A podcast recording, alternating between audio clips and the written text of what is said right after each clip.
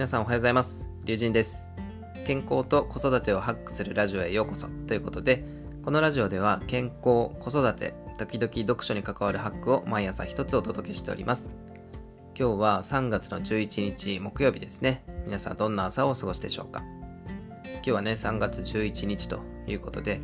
ま、日本人にとってはね、非常に特別な一日ではありますけども、変わらずね、ラジオをやっていきたいというふうに思います。よろしくお願いします。今日はミスが起こった時にあなたが取るべきたった一つの行動というテーマでお話ししていきます。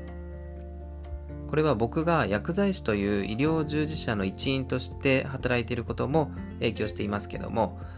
何事においてもミスってつきものなんですよね。子育てにおいてもそれは全く同じだというふうに感じています。そこで今日は僕が体験した事例を交えながらサクッと解説していきますということでよろしくお願いします。まず結論ですが、ミスが起こった時にあなたが取るべきたった一つの行動、それはヒューマンエラーではなくてシステムエラーを疑うことになります。その理由としては、どんなに気をつけたところで人って必ずミスをするからということになりますね。ミスをした人を責めるのは根本的な解決策にはなりませんということなので、まあ、具体的に掘り下げていきますと、えー事例を紹介していきます。えーこれはね、僕自身が体験した事例なんですけど、2月にですね、ふるさと納税を使ってお気に入りのハサミ焼きの丼をゲットしました。これがね、すごくおしゃれで気に入ってたんですよ。ただこれを僕の不注意で割ってしまいました。それはね、もうめちゃくちゃへこみますよね。4個セットの丼だったのが本当に救いなんですけど、2月に買った食器をもう3月に割っちゃうっていう、もう大変なことをね、やってしまいました。こんな時普通だったら、ああ、大事な食器割っちゃったな、次は気をつけなきゃな、みたいな感じで考えてしまいませんか？ここがね、最重要ポイントなんですよ。この、じゃあ気をつけるって、どう気をつけるんでしょうか？っていうことですね。これだけだと、おそらくその1週間程度は割らないように慎重になるとは思います。ですが、それ以降って絶対忘れてしまって、また同じミスをね、繰り返してしまうわけなんですよ。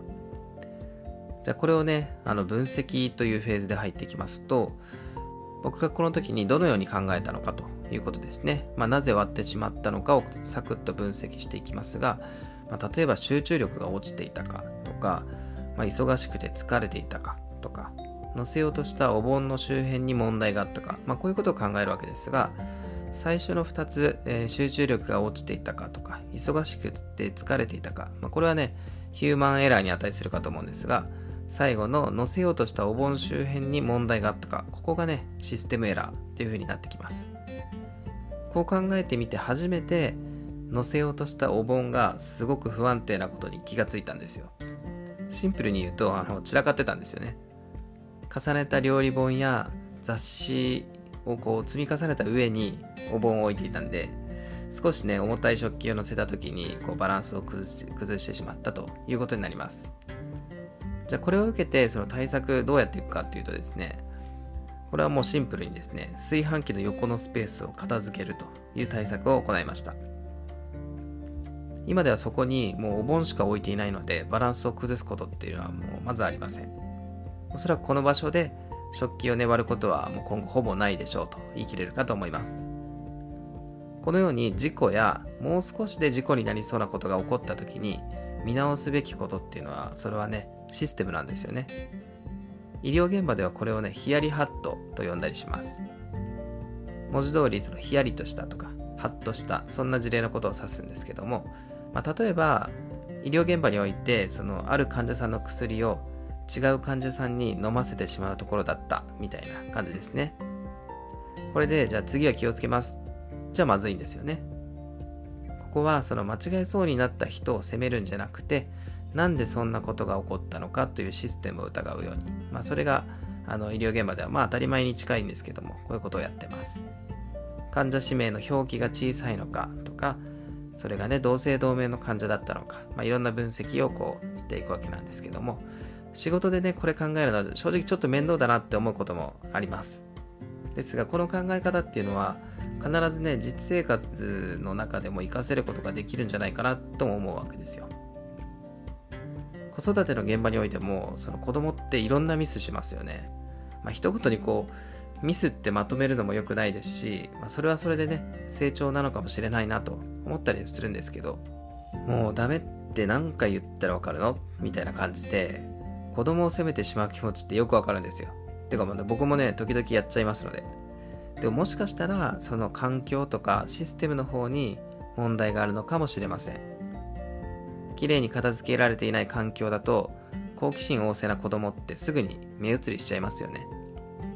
まずはそういった子供のミスを疑うんじゃなくて、システムを疑う癖をつけると、これはこれでね、イライラも減らせるかもしれません。ね、メンタルが結構安定すると思いますので、ぜひね、今後の子育ての中にもこのような考え方を取り入れていきましょうということで、えー、まとめていきたいと思います。今日はミスが起こった時にあなたが取るべきたった一つの行動というテーマでお話してみました。結論としてはヒューマンエラーではなくてシステムエラーを疑うことということになります。理由はどんなに気をつけたところで人は必ずミスをするからということですね。これを念頭に置いて生活すると結構ね、メンタル保てます。人に対してあまりイライラしなくなるんですよね。この人が悪いんじゃなくて、このシステムが良くないんだなっていうふうに考えるようになると、すごくね、いいかなというふうに思います。それはね、たとえ相手が子供であったとしても同じだなというふうにも思いますので、ぜひ子育ての現場でも取り入れていきましょうと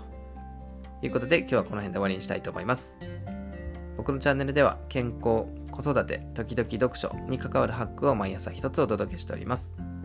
もしこの放送が良ければ高評価、チャンネル登録ぜひよろしくお願いしますということで終わりにしたいと思います。以上、リュウジンでした。次の放送でお会いしましょう。バイバイ。